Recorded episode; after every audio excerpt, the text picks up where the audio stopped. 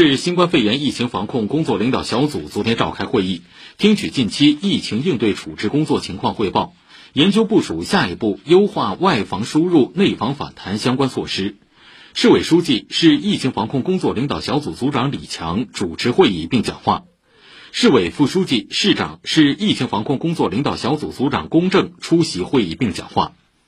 会议指出，要深入贯彻落实习近平总书记重要讲话和指示批示精神，毫不动摇坚持外防输入、内防反弹总策略和动态清零总方针，始终绷紧疫情防控这根弦，以时时放心不下的责任感抓细抓实疫情防控各项工作，更加高效统筹疫情防控和经济社会发展。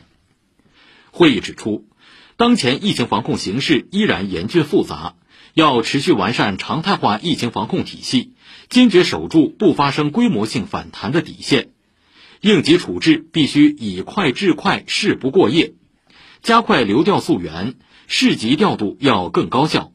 加强区与区的协同联动，以最快速度把风险人员、风险区域管起来。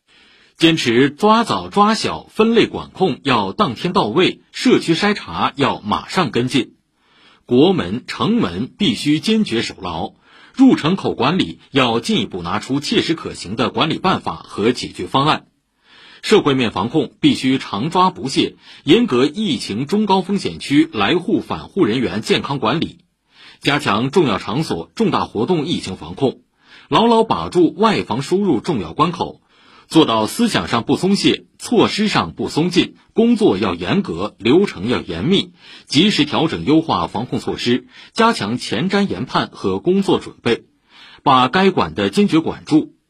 要创新方式方法，深入细致做好疫苗接种工作，更好保护老年人等群体。